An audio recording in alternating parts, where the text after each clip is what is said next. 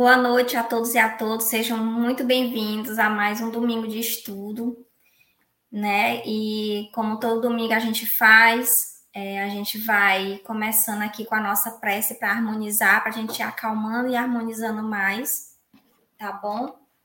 A, a mensagem de hoje é do livro Palavra de Vida Eterna, de Chico Xavier, ditado por Emmanuel. A mensagem de, é intitulada Cresçamos para o bem. Porque aquele que Deus enviou fala as palavras de Deus, pois não lhe dá a Deus o Espírito por medida. Jesus, João, capítulo 3, versículo 34. Observa a, a munificência das concessões divinas por toda parte. Enquanto o homem raciona a distribuição deste ou daquele recurso, Deus não altera as suas leis de abundância.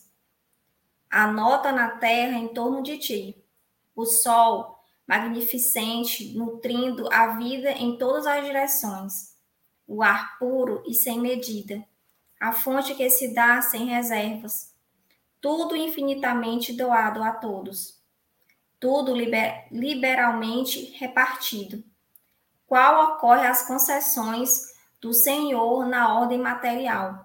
Acontece no reino do Espírito. As portas da sabedoria e do amor jazem constantemente abertas. Os, os tesouros da ciência e as alegrias da compreensão humana, as glórias da arte e as luzes da sublimação interior são acessíveis a todas as criaturas.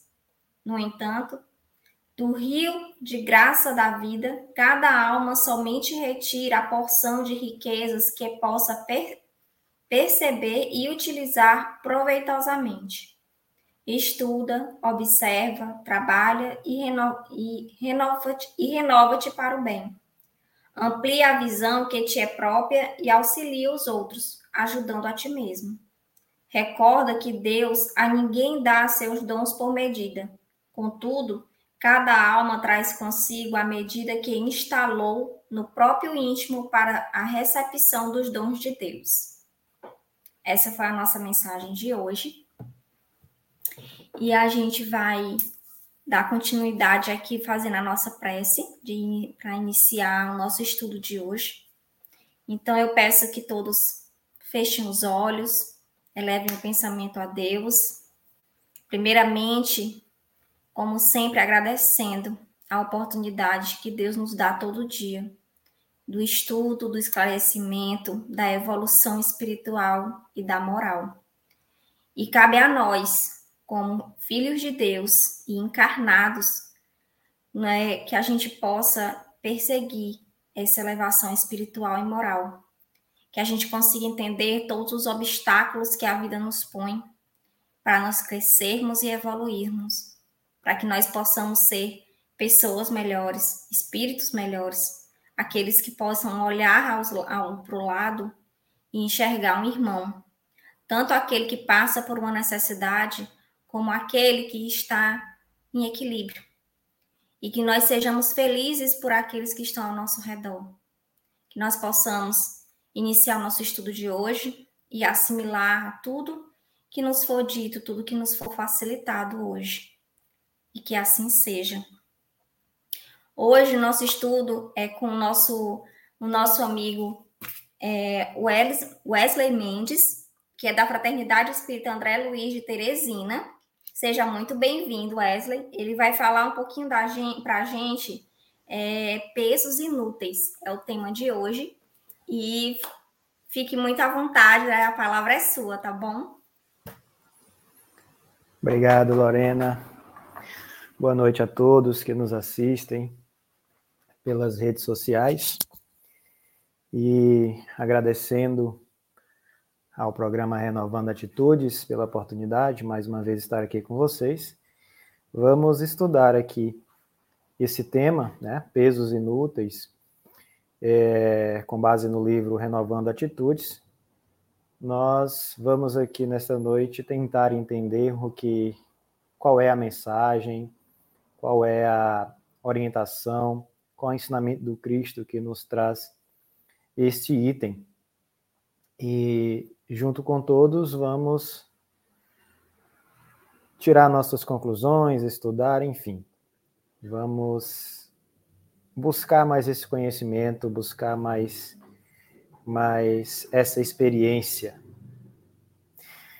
E nós começamos com o item do evangelho, né, que fundamenta todo o nosso tema de hoje, pesos inúteis, do capítulo 5, item 21, que nos diz o seguinte: Se percrustasseis melhor todas as dores que vos atingem, nelas encontrareis sempre a razão divina, e vossos miseráveis interesses serão uma consideração secundária que rele relegareis ao último plano.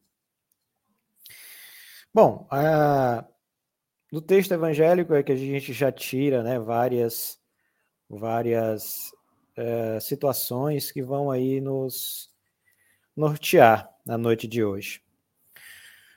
Uh, a gente pode destacar sobre a justiça divina é, que nós vamos falar muito sobre a justiça divina. Aquela, aquela justiça que a gente sente em não compreender, ao ponto de colocar Deus à parede, de pressioná-lo, né? E sempre vem aquela famosa pergunta: por que Deus? Por que comigo? Por que com a minha família? As dores que nós não aceitamos, porque, infelizmente, nós ainda não conseguimos analisar a causa. É o que nos falta, análise da causa. Por que que passo por essa dor?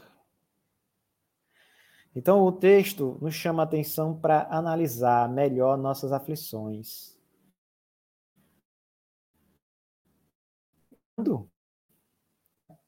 Também não entendo a justiça de Deus nelas. Nessas aflições, se a gente procurar, se a gente insistir, se a gente estudar, se a gente parar para refletir, nós vamos encontrar a justiça de Deus. Então, o texto nos ensina, nos coloca que devemos deixar os nossos interesses materiais em último plano. Talvez seja aí, esteja aí, o primeiro passo para conseguirmos analisar as causas de nossas aflições. Porque quando a gente sabe a causa, a gente trabalha nela.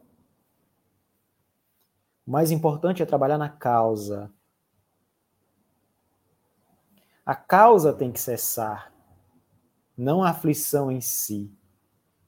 A aflição cessando, a causa sendo cessada, a aflição cessa por consequência.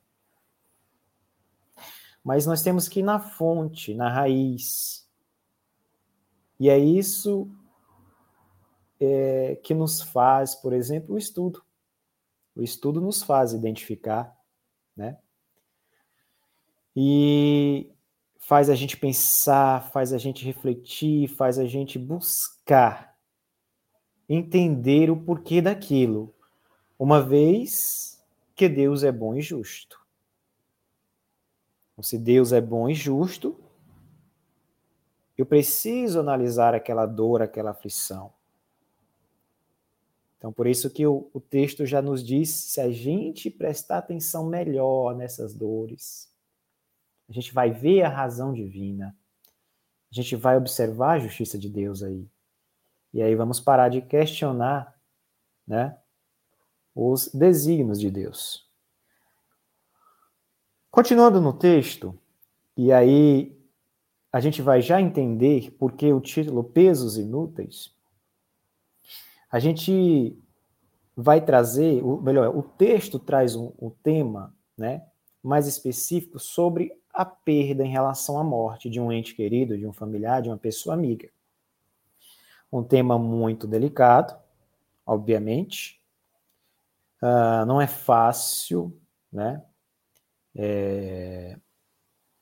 A gente, nós que estudamos a doutrina espírita, chegar é, para qualquer um e colocar os preceitos da doutrina espírita com uma pessoa que nunca teve contato com o estudo espírita.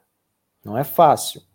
Então a gente tem que respeitar a dor, o luto e na medida do possível ajudar com essas com esse conforto doutrinário, mas de uma forma de que a gente chegue a confortar e não a criticar a dor. Em que pese a gente saber se a gente, se a gente realmente já tivesse internalizado toda a doutrina espírita, a gente seria, vamos dizer, vamos dizer assim, um pouquinho mais rígidos em relação ao sofrimento perante a morte. Porque a gente sabe que a morte não existe. O corpo material perece, mas a vida continua. E aqui é onde mora o grande problema.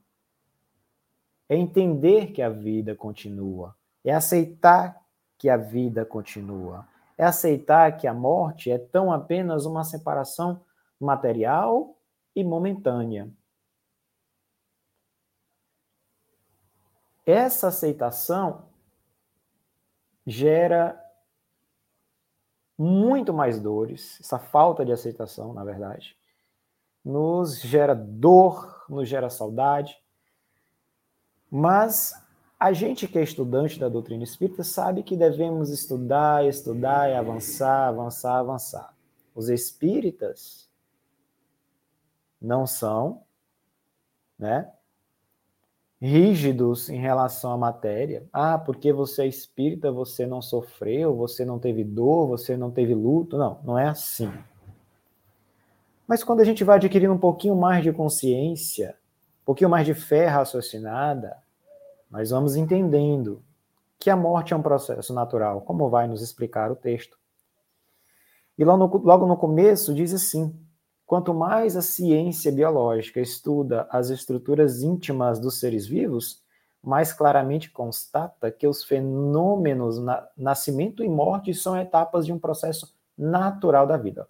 Então a ciência já chega nesse, a esse patamar de entender que nascimento e morte é um processo natural da vida. Mesmo assim, nos agarramos à ideia de que somos separados da natureza e encaramos a morte como o fim de tudo, uma visão isolada, desumana e insuportável de conceber. Então, se a ciência já entende que nascimento e morte são etapas naturais do processo da vida, a morte, então, não poderá ser o fim de tudo.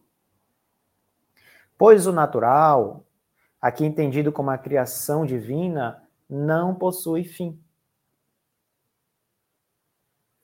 Então, se a gente separar a morte da natureza divina, quem criou a morte? Quem criaria a morte? Deus é o criador de tudo, a morte tem um sentido, vários sentidos, a morte do corpo físico, né?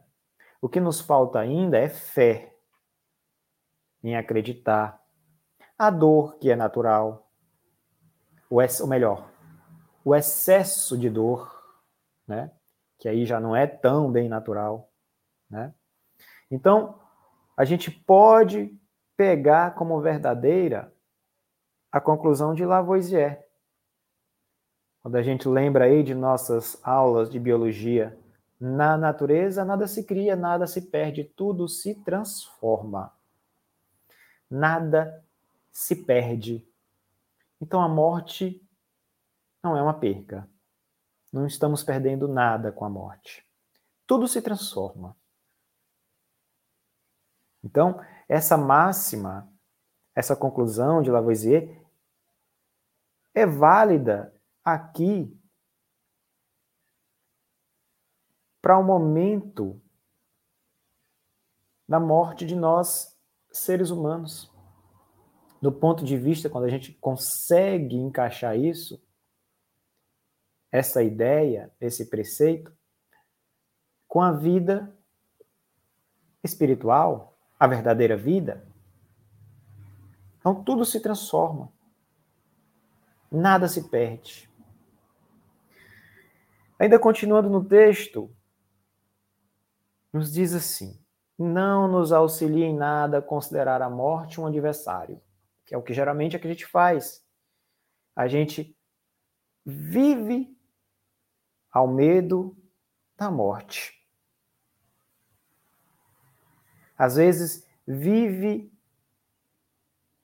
esperando a morte. Quando a gente simplesmente deveria viver e continuar vivendo com o perecimento do corpo. É engraçado, a gente vê assim no interior do Nordeste, eu já vi muitas vezes, a pessoa já idosa, né, comprar o seu caixão e deixar guardado em casa, né? A gente a gente já viu muito isso aí pelo interior. As pessoas uh, mais velhas faziam isso, né? E eu já vi casos de pessoas que já tinham comprado o caixão 20 vezes, porque emprestava para outro que faleceu e aí comprava outro. Então, até as vestimentas alguns compram, né? Então a gente vive ali pensando na morte e esquece de viver. Porque mesmo assim ela continuará fazendo parte de nossa existência, e ao tentar negá-la, estaremos nos distanciando ainda mais da realidade integral. A morte do corpo físico vai fazer parte de nossa existência. Ora, é um processo natural. Quem de nós vai mudar um processo natural? Processo natural é uma lei divina, é uma criação divina. Quem de nós vamos ter esse poder?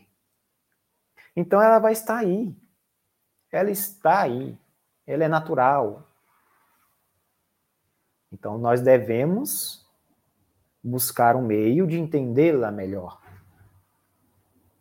Essa é a questão. De aceitá-la melhor.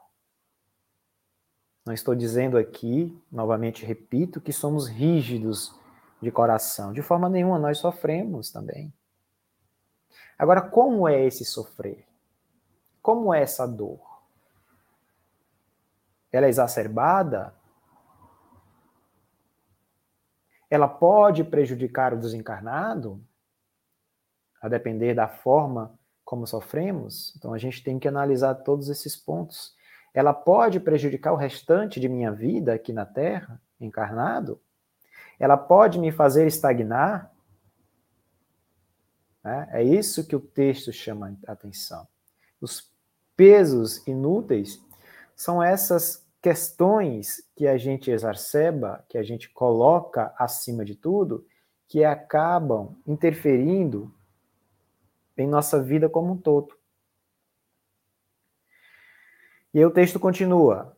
Todavia, ao provar o sentimento de perda, passamos por uma das maiores experiências como seres humanos. Somos impulsionados a uma intensa reflexão, conseguindo a partir daí observar melhor as verdades transcendentais da vida. Quando a gente dá de cara com a perda relacionada à morte do corpo físico, Aí são nesses momentos que a gente se, começa e consegue refletir um pouco. Então, quem já passou por essa situação do familiar, do amigo, acredito que todos nós já tenhamos passado, né? Sabe que nesses momentos vem a reflexão. A ficha cai. E aí a gente percebe, dessa verdade ninguém está livre. Ninguém está livre dessa verdade. E aí, o que, é que a gente faz? Deseja ao ente querido um bom lugar ao céu. Às vezes, o que é pior, nesse momento de perda, nos arrependemos por não ter perdoado aquela criatura enquanto em vida. Por algum motivo estávamos intrigados e esse ente, esse amigo faleceu e não tivemos a oportunidade em vida. E aí a reflexão vai nos caindo, mostrando a importância do perdoar, a importância de refazer com aqueles que se dizem inimigos. Muitas vezes é nesse momento que a gente entende a, a importância do amigo. Nesse momento de reflexão. E a gente reflete sim na hora da morte de um ente querido. E muito, olha como a gente reflete, a gente para. A gente para. Se acreditamos nesse bom lugar que a gente deseja, ali, naquele momento, que a gente pede a Deus que receba aquele, aquele ente querido em um bom lugar, se acreditamos nisso, e a maioria de nós fala, assim, seja qual religião for, pedinte, se é católico, faz a missa do sétimo dia, me sendo uma boa assistência. Ora, se a gente pede um bom lugar, é porque a vida continua. E se a vida continua, a morte não é o fim de tudo. Então a gente precisa internalizar essas questões, não falar do boca para fora. E é claro, novamente repito, não se é uma crítica ao sofrimento, é muito difícil esse momento. É muito difícil. Eu mesmo, é, é, nos últimos três anos, sofri duas perdas. É? Meu avô e minha avó maternos. Minha avó recentemente, com todo aquele sofrimento, vocês, vocês imaginam. Todo aquele ainda dos dias no nosso hospital, é, é, é que teve, não havia possibilidade por conta da, da, da doença, né? do enterro de madrugada, de madrugada, debaixo de chuva. Então, tudo isso mexe com a família. Mexe, mexeu comigo, mexe com qualquer um. Agora, eu não posso deixar que isso consuma pelo resto da minha vida. Nada, continuando no texto, nada se perde no universo do Todo-Poderoso. Isso aí, a gente volta de novo lá a, a Lavoisier. Tudo se transforma de modo maravilhoso e com o passar do tempo aprendemos a entender e aceitar a morte numa visão harmônica e translúcida. Né? Mas é com o passar do tempo. Necessitamos de tempo, necessitamos de experiência. O passar do tempo com as inúmeras experiências que temos nos faz aprender a maioria das vezes, é claro, na base da dor. Nos faz aprender sobre esta harmonia do universo e da criação divina. Ora, se o nascimento e a morte são processos naturais, esses dois eventos são harmônicos com o universo. Existe harmonia com a lei divina. Então, se a morte é um processo natural, não podemos admiti-la como um erro, um equívoco, um equívoco de Deus. Às vezes nós somos tão prepotentes, encurralamos tanto Deus que a gente pergunta: por que comigo? Por que aconteceu com minha família isso? A gente não merecia. Ele não merecia passar por isso? Ele não merecia desencarnar assim? Na verdade, a morte está imersa na justiça de Deus, pois o Pai Celestial nos dá sempre novas chances de curarmos nossas enfermidades morais. Já nos disse o texto bíblico, é preciso renascer novamente. Então a gente tira daí um dos objetivos. A gente precisa de novas existências. O corpo, essa máquina, ela perece.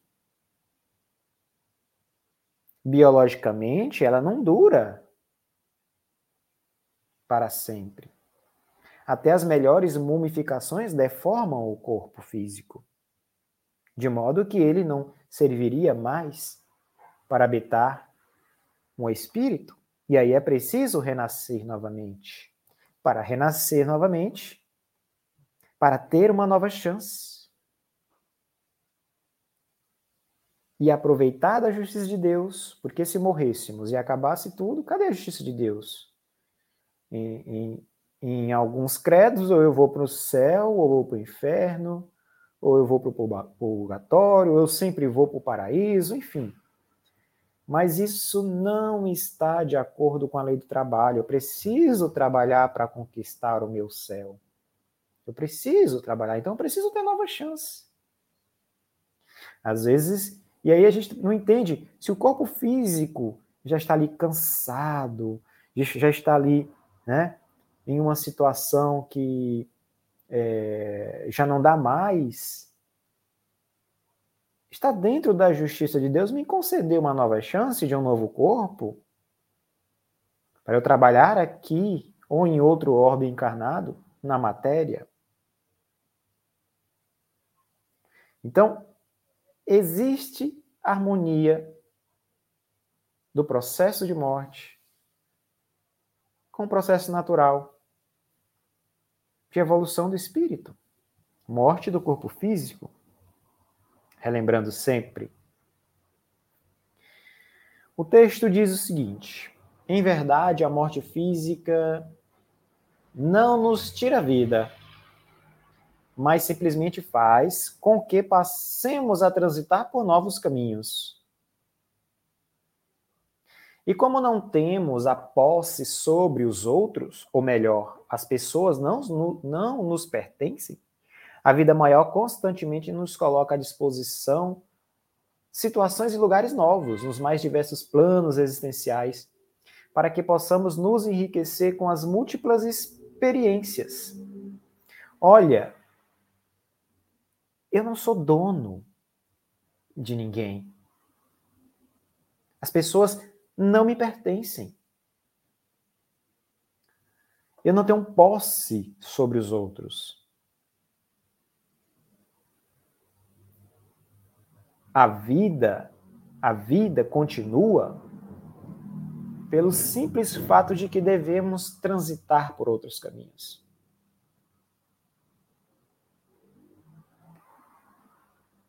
Nos mais diversos planos existenciais.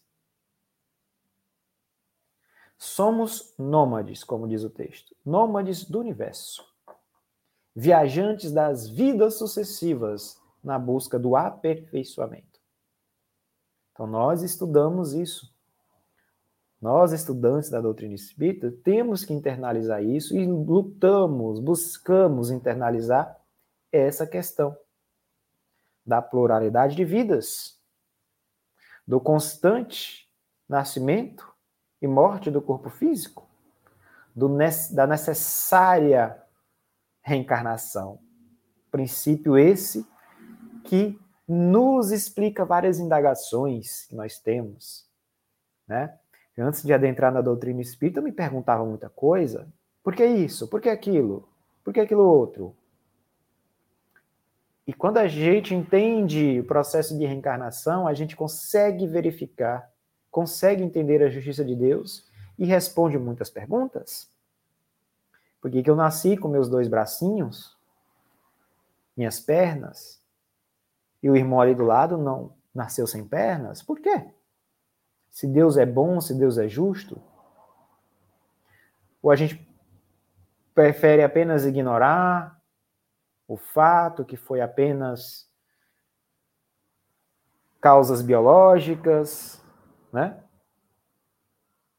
Nós sabemos da necessidade das múltiplas existências Sabemos que a pluralidade de vidas é essencial ao nosso progresso e que tal princípio nos explica muitas coisas no campo da justiça divina. Muitas coisas. Como esse exemplo que eu falei, de um que nasceu com seus braços, suas pernas e outro sem. Né? Onde é que está a justiça divina aí? Aí a gente vai observar que não há efeito sem causa teria que analisar a causa e nossas aflições, se não são dessas, se não, se não, se não são desta vida, são de outras. temos a concepção de que a vida continua e não só aqui no orbe terrestre. Nós espíritas temos essa concepção. Afinal, muitas há muitas moradas na casa do Pai. Não é assim que nos ensinam? Tantas moradas são necessárias a fim de abrigar os espíritos nos mais variados graus. Nos mais variados graus. Pois não seria possível, por exemplo, abrigar os espíritos de todos os graus, das mais diferentes evoluções, em um só planeta. Não seria possível? Não seria justo? Não teria justiça divina numa situação dessa. Vamos, vamos imaginar todos os espíritos com suas evoluções, ou aqueles mais atrasados, vivendo todos aqui no planeta Terra, no mundo de provas e expiações. A começar que essa classificação nem existiria. Ia ser apenas mundo. Para que a classificação se todos vivem aqui? Né? Então, é necessária nova, nova experiência, novas vidas no processo evolutivo. E para isso, precisamos nos despedir, de tempos em tempos, deste corpo físico. Sim, esta é a realidade. Nós sabemos que dela nós não escapamos. É? Que é um processo natural. Que está dentro dos preceitos de justiça divina de nova chance. O texto continua, né? E a partir daqui, a gente vai começar a observar os pesos que nós colocamos. Os pesos que nós insistimos. A, a nossa cruz, ela já é bastante, né? Pesada. Infelizmente, parece que nós vivemos colocando lá ali mais pedaços de madeira nela. Nós queremos aumentar a nossa cruz, né? Então, daí a ideia, daí o tema pesos inúteis. A gente coloca mais peso que são pesos que são inúteis, né? Então, a, o primeiro peso, há inconformados que sofrem por longo tempo a perda de pessoas amadas, que passaram para outros níveis espirituais. E realmente, é realmente aflitiva a saudade mesclada na dor, que abala a alma daquele que vê partir seus entes queridos. Ainda que a dor seja intensa, o homem deve ser honesto consigo mesmo, buscando continuadamente uma percepção mais precisa dos processos pessoais de não aceitação em face da morte e uma conscientização do porquê dos sentimentos de rejeição, que o mantém preso a um constante círculo de pensamentos inconformistas. Então, o primeiro peso que a gente observa aqui é o inconformismo. E esse peso, ele faz a gente julgar Deus, apontar o dedo para Deus, porque a gente está inconformado com o processo natural criado por Deus. Já pararam para pensar nisso? Que o inconformismo com a morte, já que ela é um processo natural, é, na verdade, uma crítica à natureza divina. Né? Novamente, como eu comecei a falar, tá? O tema é sensível. Mas não estamos dizendo aqui que nós não vamos sofrer, que nós não vamos sentir dor, que nós não vamos sentir saudade. Nós estamos falando do excesso, do julgar Deus no inconformismo, por exemplo. Nos parece que além de nossa cruz, a gente vai colocando mais peso. E isso não nos ajuda em nada, a gente sabe disso. Então, o texto, quando ele fala, olha, há um inconformismo de pessoas amadas que passaram para outros níveis espirituais. Então, se esse outro nível espiritual é um nível melhor, a gente deveria ficar feliz. Se entendêssemos que o avanço em nível espiritual é uma dádiva ao espírito. Ora, aquele espírito desencarnou, era muito bom. Vamos pegar, vamos pegar como exemplo é, Chico Xavier. Obviamente, eu não posso julgar, dizer que Chico Xavier foi para nível tal, não é, não é aqui a minha pretensão. Mas, traçando um raciocínio lógico, né, a gente queria que Chico tivesse mais ainda com a gente e tal, naquele trabalho, mas chegou a hora que o corpo pereceu e ele teve que passar. E pelo trabalho, a gente imagina que ele teve um avanço espiritual muito grande. Porque já, apesar de já avançado em relação a nós aqui em comum, ele precisa ainda avançar muito. Então, se ele for levado para um local melhor, para um outro nível espiritual, então é uma benção, é uma felicidade.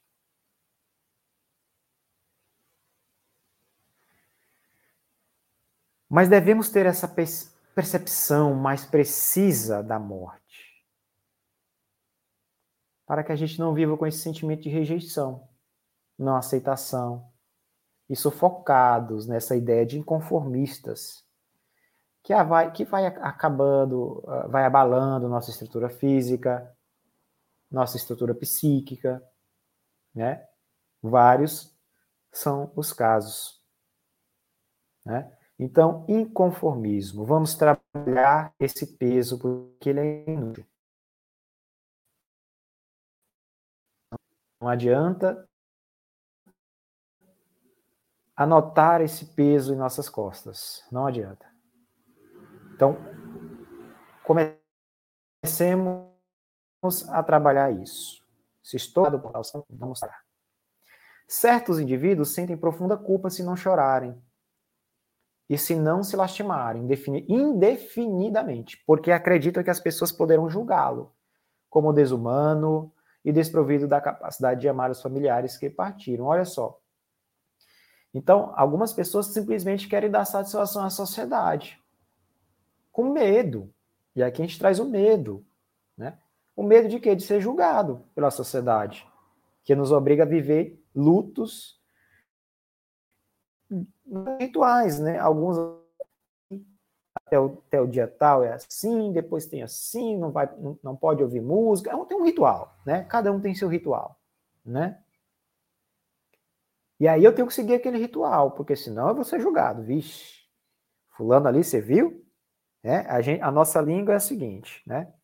A, a mulher perdeu o marido e ela ali não demonstrou aquele luto, é, cultural que nós temos, ou que aquela religião diz que tem que ter, e aí a gente já começa a falar mal da mulher, de essa daí já tem é outro, né? É assim que a gente pega.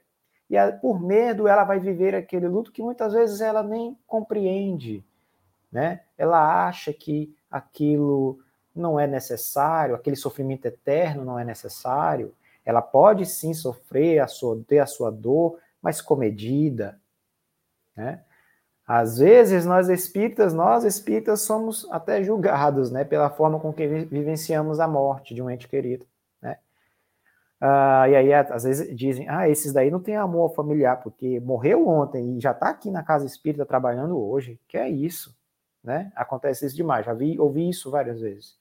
Nossa, o familiar morreu ontem e já está aqui. Vai lá para sua casa, viver o seu luto. Eu estou vivendo o meu luto, gente. Só não, só não cair em desespero, né? Eu tenho que continuar a vida. E repetindo, sempre frisando, é não é fácil, tá? Não estou dizendo que todos já devem a partir de amanhã agir assim. Não, alguns já conseguem agir assim. Né? Alguns já conseguem, mas não significa que não estão de luto. Só não deram a vida, a alma, por completo naquele momento. Este é outro peso inútil que devemos nos desvencilhar. Não carregar culpas por opiniões equivocadas da sociedade. De forma nenhuma. Não devemos fazer isso. Outros, por terem atitudes conservadoras e limitantes a respeito da afetividade, cultuam falecidos, entes queridos, para sempre, como se não existisse mais ninguém para amar. E aí outro problema. exageram uma época de grande felicidade, não acreditam que possam ter ainda reencontros alegres, né? E vivem amarrados no passado, propositadamente. Gente, isso aqui é o que mais tem. Eu já vi vários casos, na minha família tem casos assim, né? Então, as pessoas esquecem de viver em sociedade, cultuando aqueles entes queridos que já se foram, em detrimento dos que permaneceram aqui. Esposas, maridos, filhos, filhas esquecem do lar, esquecem um dos outros e começam em uma vibração bastante negativa cultuar aquele falecido, aquele ente federativo, aquele ente, aquele ente, aquele ente falecido. Não contribui com a unidade familiar, não contribui com o seu progresso, não contribui com o progresso da família e muitas vezes, e eu já vi por aí, famílias se destroem. É claro que aquele ente querido precisa muito da família, a família precisa ajudar, precisa de tratamentos, precisa de ajuda. Mas nós também temos nosso esforço. Então, nós, familiares, que se tivermos alguém numa situação dessa, temos que compreender e saber que aquela pessoa precisa de ajuda, ela precisa sair dali. A gente não tem que deixar para lá, não deixa ela, é um luto eterno, ela... não. A gente tem que ajudar a sair dessa situação, que essa situação não é normal. Então a gente pode, sim, a gente sabe estudando a doutrina espírita, que a gente vai se reencontrar com nossos entes queridos que já se foram. Contudo, a dificuldade em acreditar nisso nos faz, nos faz viver esse luto eterno, esquecendo coisas sagradas como a família, trazendo mais infelicidade aos que nos cercam, transformando a vida em um martírio. Essa é a questão, né? É, por medo da solidão, né? Certas criaturas lamentam de forma ininterrupta a privação de seus parentes, num fenômeno quase que inconsciente para chamar a atenção de outros familiares, a fim de que estes supram suas carências afetivas e suas necessidades básicas de consideração.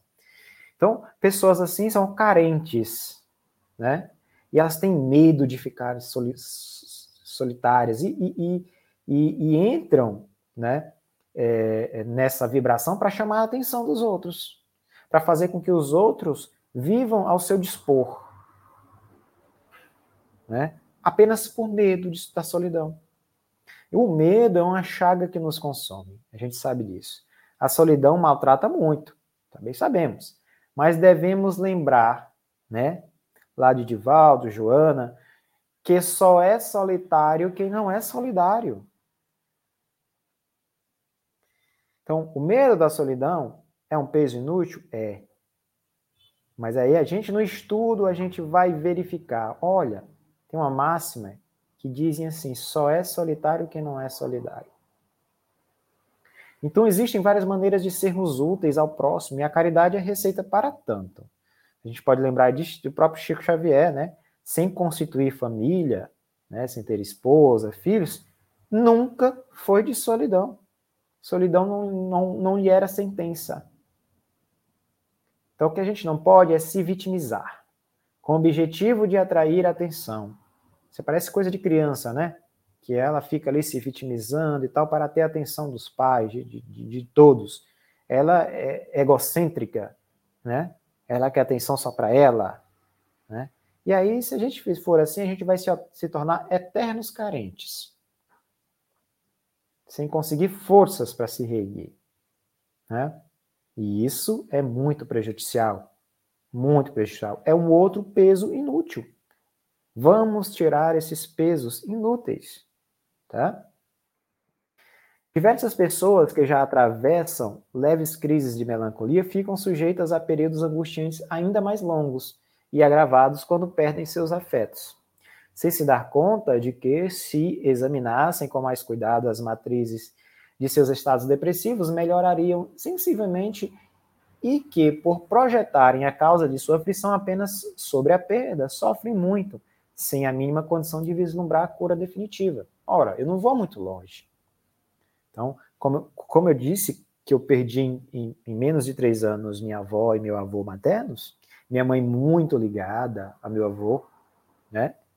Ela passou por uma situação dificílima. Ela já tinha crises de ansiedade, né? E com o desencarne do pai, depois a mãe, como foi, né?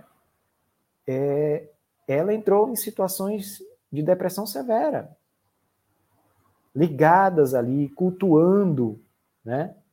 É, e, e, tudo ficou mais grave, tudo ficou mais angustiante, né? As doenças começam a aparecer, o peso é terrível, né?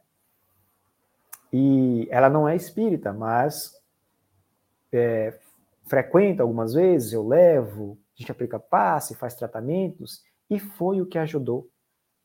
Inclusive a convencê-la de buscar tratamento médico com psiquiatra, psicólogo. Nós devemos ir. Nós devemos buscar ajuda.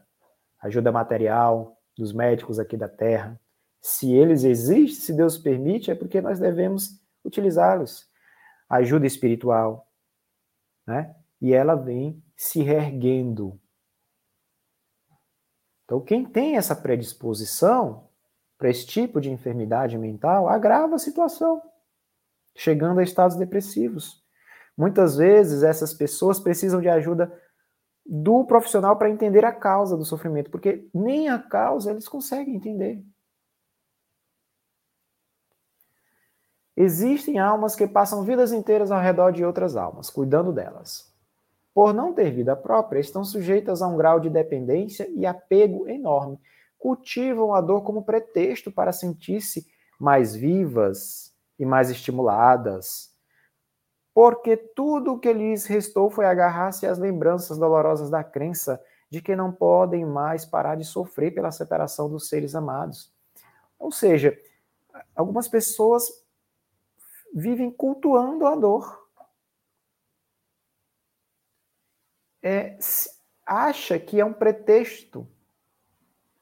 Melhor, a dor tem a dor como um pretexto para se sentir mais viva. Olha que contradição, como eu vou me sentir mais vivo, né? Com essa dor eterna, com essa dor que não se acaba, né? Nós sentimos dores, sim. Nós sofremos, sim, com a perca do ente querido. Mas essa dor, ela não pode ser eterna. Ela não pode ser pretexto para qualquer coisa. Nossos sentimentos resultam dos processos de nossas percepções, emoções e sensações acumulados ao longo das vidas pretéritas e da vida atual, né? E é através deles que temos é, toda uma forma peculiar de sentir e agir. Então é claro que esse apego pode estar ligado a várias situações decorrentes de outras vidas várias existências nos fazem acumular sensações e sentimentos de posse, por exemplo. Como se fôssemos donos de espíritos e que seria injusto nos separar de tais através da morte. Se a gente se sente dono. Né? Então, muitos desses sentimentos são acumulados ao longo das vidas. Por isso que não negamos a dificuldade do momento morte, do momento de perda de um ente querido. Nós não negamos isso de forma nenhuma. Nós sabemos que existe, nós passamos por isso. Não é porque somos espíritas que não vamos passar, nós passamos por isso. Nós sentimos. Agora, com todas essas é, esses princípios que nós aprendemos, estudamos todos os dias, reencarnação, a vida continua, não existe a morte. A gente vai aos poucos, né, entendendo que essa dor, essa dor deve ser passageira, deve ser uma dor com respeito ao ente querido que se foi. Não obstante, analisando nossos sentimentos de perda e interpretando os reais fundamentos de nossas dores, poderemos nos conscientizar se estamos agravando ou não o nosso sentir. As dores da separação de filhos, cônjuges, irmãos e amigos podem ser agravadas se a elas juntamos o sentimento de culpa, remorso, dependência, conservadorismo, medo e não aceitação, né? Então, agravar a situação é um ponto é o ponto que mais temos que combater, né? A, a colocar esse peso inútil, agravando a situação, é que, na verdade é o que a gente vive fazendo com nossas dores. A gente tem a mania de potencializar o nosso sofrimento. Né? A gente tem essa mania, a gente faz isso. A gente vive assim, tá? É, é uma situação que, sem julgamentos, porque todos nós fazemos isso, né? Mas nós devemos nos analisar, analisar a situação, tentar entender, para eu começar a mudar toda essa forma de sofrer. Né? Eu estava ontem é, no grupo de estudo de ESD, né, e me foi colocado é, um, um, exemplo, um exemplo não, um, um, fato que está acontecendo em uma família que eu fiquei assim bastante é, impressionado. Que tá todo, tem tudo a ver com, com o que nós estamos falando aqui, né? é, uma, uma senhora perdeu a mãe, né, já idosa, e essa senhora, muito apegada à mãe, muito apegada mesmo, está num sofrimento terrível. E ao ponto de pegar roupas da sua mãe e obrigar a sua filha adolescente vista essa roupa. Então ela não pode ver a filha, a filha não pode chegar do colégio, não pode né? E aí ela acha que ali a mãe dela está ali perto e abraça, e toda vez, ela, a, a, o, o, caso foi até colocado que toda vez ela diz assim, não, vai ser a última vez que eu faço isso, só que está num ciclo vicioso que sempre, e a menina, a adolescente já está muito é, é, incomodada com isso, e faz para tentar ver a mãe com menos sofrimento, mas na verdade, na verdade, na verdade, a família tem é que buscar o tratamento àquela pessoa e deve evitar essa conduta. Enquanto está fazendo, enquanto está aceitando essa conduta dessa pessoa que está nesse luto exagerado, está prejudicando tudo. Inclusive, foi dito que é, essa pessoa, essa, essa adolescente, um dia negou vestir a, a roupa e, e, a mãe dela caiu em prantos, chorando que perdeu a mãe, que então você observa que está uma situação terrível, um peso inútil que ela colocou nas costas e ela precisa muito de ajuda. A família não deve deixá-la continuar com esses pensamentos de que se vestindo com roupas da mãe, da, da falecida mãe, vai estar mais. Não deve, isso é muito prejudicial. Isso é muito ruim. Isso é muito grave. Então, pessoas chegam a esse nível.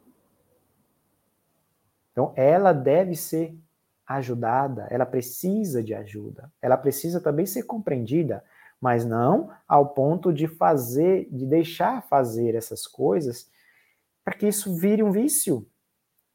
Então toda vez ela fala, não é a última vez, não é a última vez, e sempre pede, e se vai continuando. E aí, por, por quanto tempo isso vai durar? Quando ela vai voltar a viver? Quando? Qual o papel da família nessa situação? Né? Então, Devemos refletir muito. E já finalizando, lembremos-nos, porém, da das palavras de Paulo. E quando este corpo mortal se revestir da imortalidade, então se cumprirá a palavra que está escrita. Tragada foi a morte na vitória. Né? Onde está, ó morte, o teu aguilhão? Onde está a tua lança, morte? O que que Paulo está dizendo aqui? Quando esse corpo se revestir da imortalidade, né? Desencarnar e seu espírito na verdade, o espírito imortal, aí a palavra vai estar, vai ter sentido. Tragada foi a morte na vitória. A morte perdeu para a vida. Aí ainda dá-se uma cutucada na morte. Onde está a morte? A tua lança. Onde está? Né? Nos mostrando Paulo que a vida é plena, que a vida continua. Façamos dessa forma uma transubstanciação de nossos padecimentos e pesares, apartando todos os pesos inúteis. Vamos tirar os pesos inúteis. Vamos descartar, descartando-os e substituindo-os pelas doces brisas dos ensinos da vida eterna. Agindo assim, veremos abrandar em pouco tempo nosso coração turvado e pesaroso, que depois se tornará verdadeiramente aliviado e translúcido. Então vamos transformar as nossas dores, né? Tirando, apartando todo o peso que é inútil. Já basta o que viemos sofrer aqui. Tira esse peso, não me serve. Tira, descarta. Substitui. Substitui pelo quê? Doces brisas dos ensinos da vida eterna. Pela fé, pela certeza de que a vida é plena, de que vamos encontrar nossos entes queridos, de que a vida continua. Pela certeza da justiça divina, por essa fé raciocinada que por muitas vezes nos falta pela esperança de dias melhores, de que tudo passa, de que vamos vencer, que precisamos nos fortalecer. E aí, quando a gente começa a mudar esse padrão de vibração, nós vamos ver que o coração abranda e ele se torna mais leve. E aí, o alívio, nos consome, nos traz a certeza de dias melhores.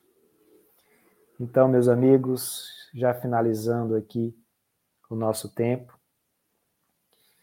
agradeço a todos que nos escutaram, que estiveram e espero ter levado alguma algum conhecimento a mais para todos nós.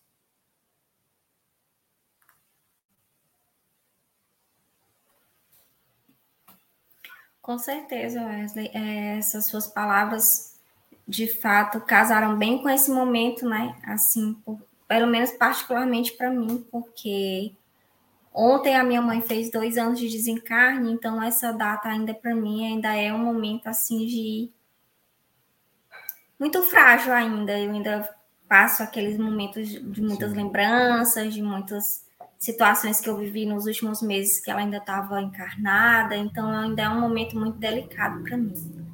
E é como você falou, é a única certeza exata que nós temos é que a gente vai chegar ao momento do nosso desencarne. É a única certeza que a gente tem na vida.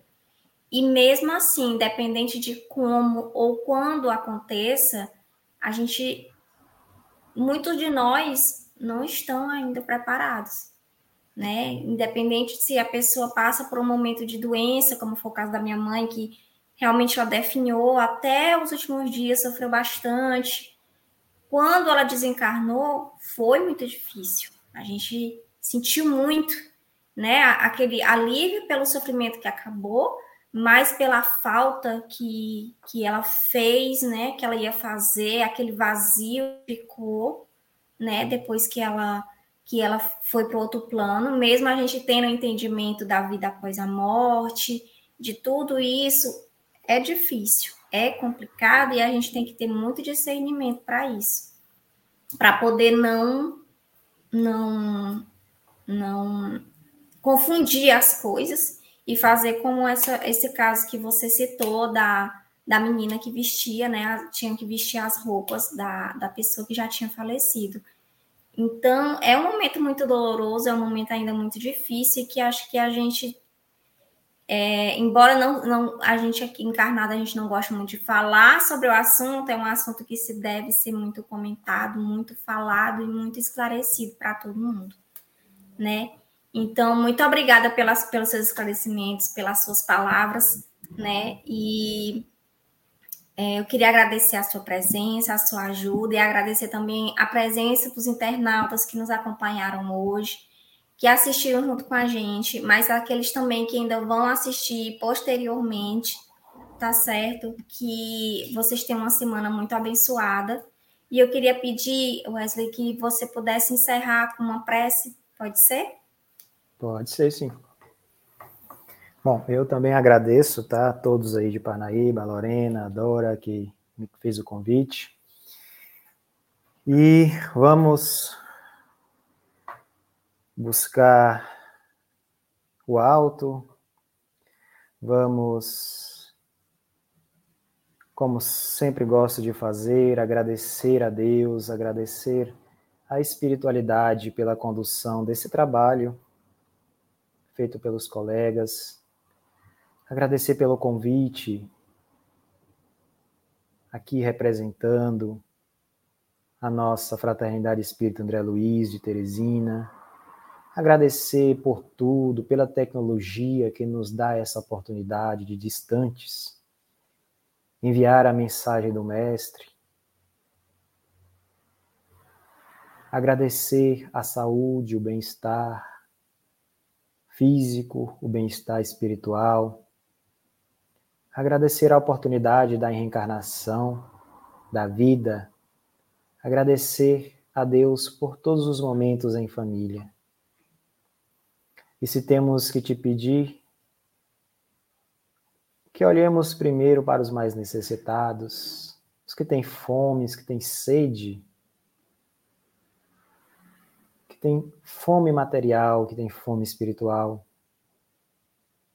para que possam chegar a todos os amigos as boas energias do Evangelho de Jesus.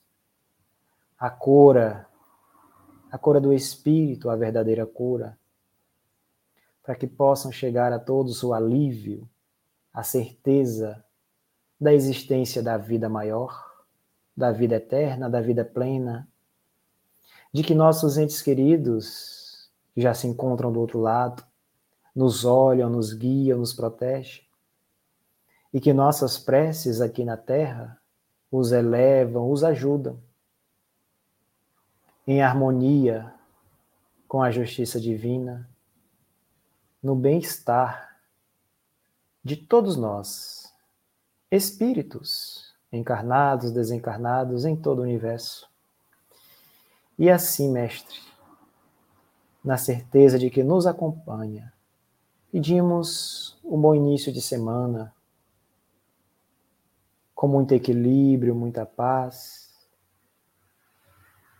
buscando exercer o aprendizado, porque os momentos de, de dores nos virão, seja como prova, seja como expiação. E devemos buscar em seus ensinamentos, na fé raciocinada, a força necessária para podermos olhar ao alto e na vitória do combate dizer a Deus, dizer a Jesus: Obrigado, eu venci, eu fui mais forte.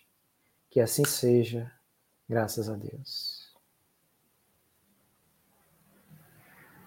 Que assim seja. Bom, mais uma vez, obrigada a todos e a todos que ficaram presentes aqui nesse momento. Obrigado, Wesley, mais uma vez. Fique com a programação semanal do Seis Crista, tá bom? Tenha uma boa semana e até domingo. Tchau. Até, tchau, tchau. Obrigado.